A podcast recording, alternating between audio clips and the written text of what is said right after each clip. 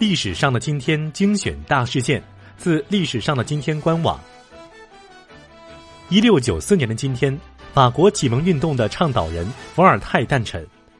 一七八三年的今天，人类首次热气球旅行。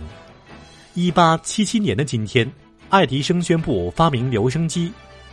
一八九四年的今天，旅顺大屠杀。一九一零年的今天，学者作家钱钟书诞辰。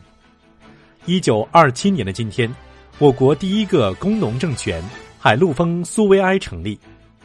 一九三七年的今天，抗日英雄高志航殉国。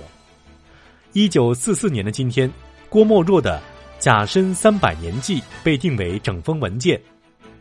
一九五九年的今天，北越称日本对南越赔偿完全无效。一九六二年的今天，中国对印自卫反击战结束。一九六九年的今天，第一个阿帕网建成连接。一九七七年的今天，埃及与以色列达成和解。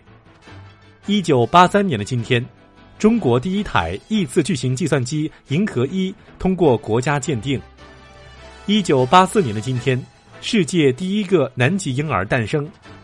一九八四年的今天。中国科学技术馆在首都北京奠基。一九八五年的今天，英国政府决定取消格林威治时间。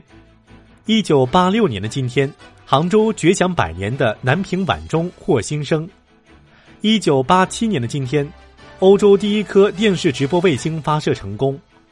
一九八八年的今天，第一位内地公民赴台湾奔丧。一九九五年的今天，波黑和谈达成协议。二零零二年的今天，我国独立完成水稻第四号染色体精确测序。二零零四年的今天，东航云南分公司空难，造成五十五人遇难。二零零九年的今天，龙煤集团鹤岗新兴煤矿发生爆炸，造成一百零八人遇难。